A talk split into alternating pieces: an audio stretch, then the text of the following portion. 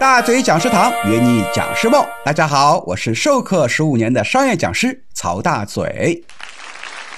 那我们该如何去给一个内训课堂分组呢？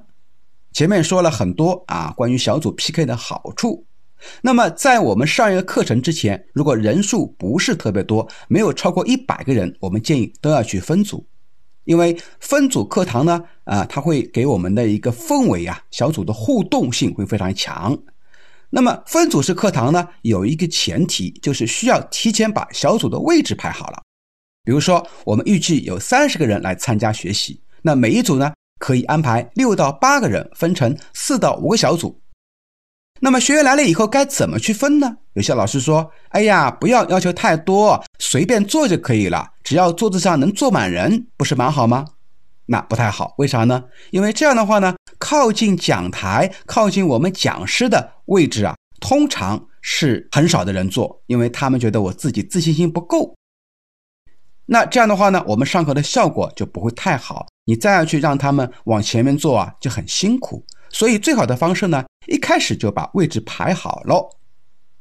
那么通常的分组方法呢，有以下几种啊，最常用的第一种叫报数分组法。那么，如何去做啊？我们学员进场啊，可以不提前提出任何的要求，让他们先随便坐，先把我们的每个位置啊先填满。等开始上课的时候呢，我们再依次的报数，从前面往后面报。这个报数呢，不是从一到三十啊，而是按小组的数量报。比如说，我们要分五组，那就是一二三四五，一二三四五，循环报。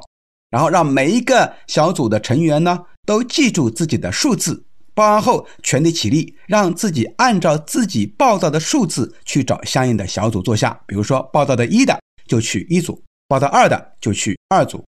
那么作为一个有经验的老师呢，会提前公布一个奖励政策。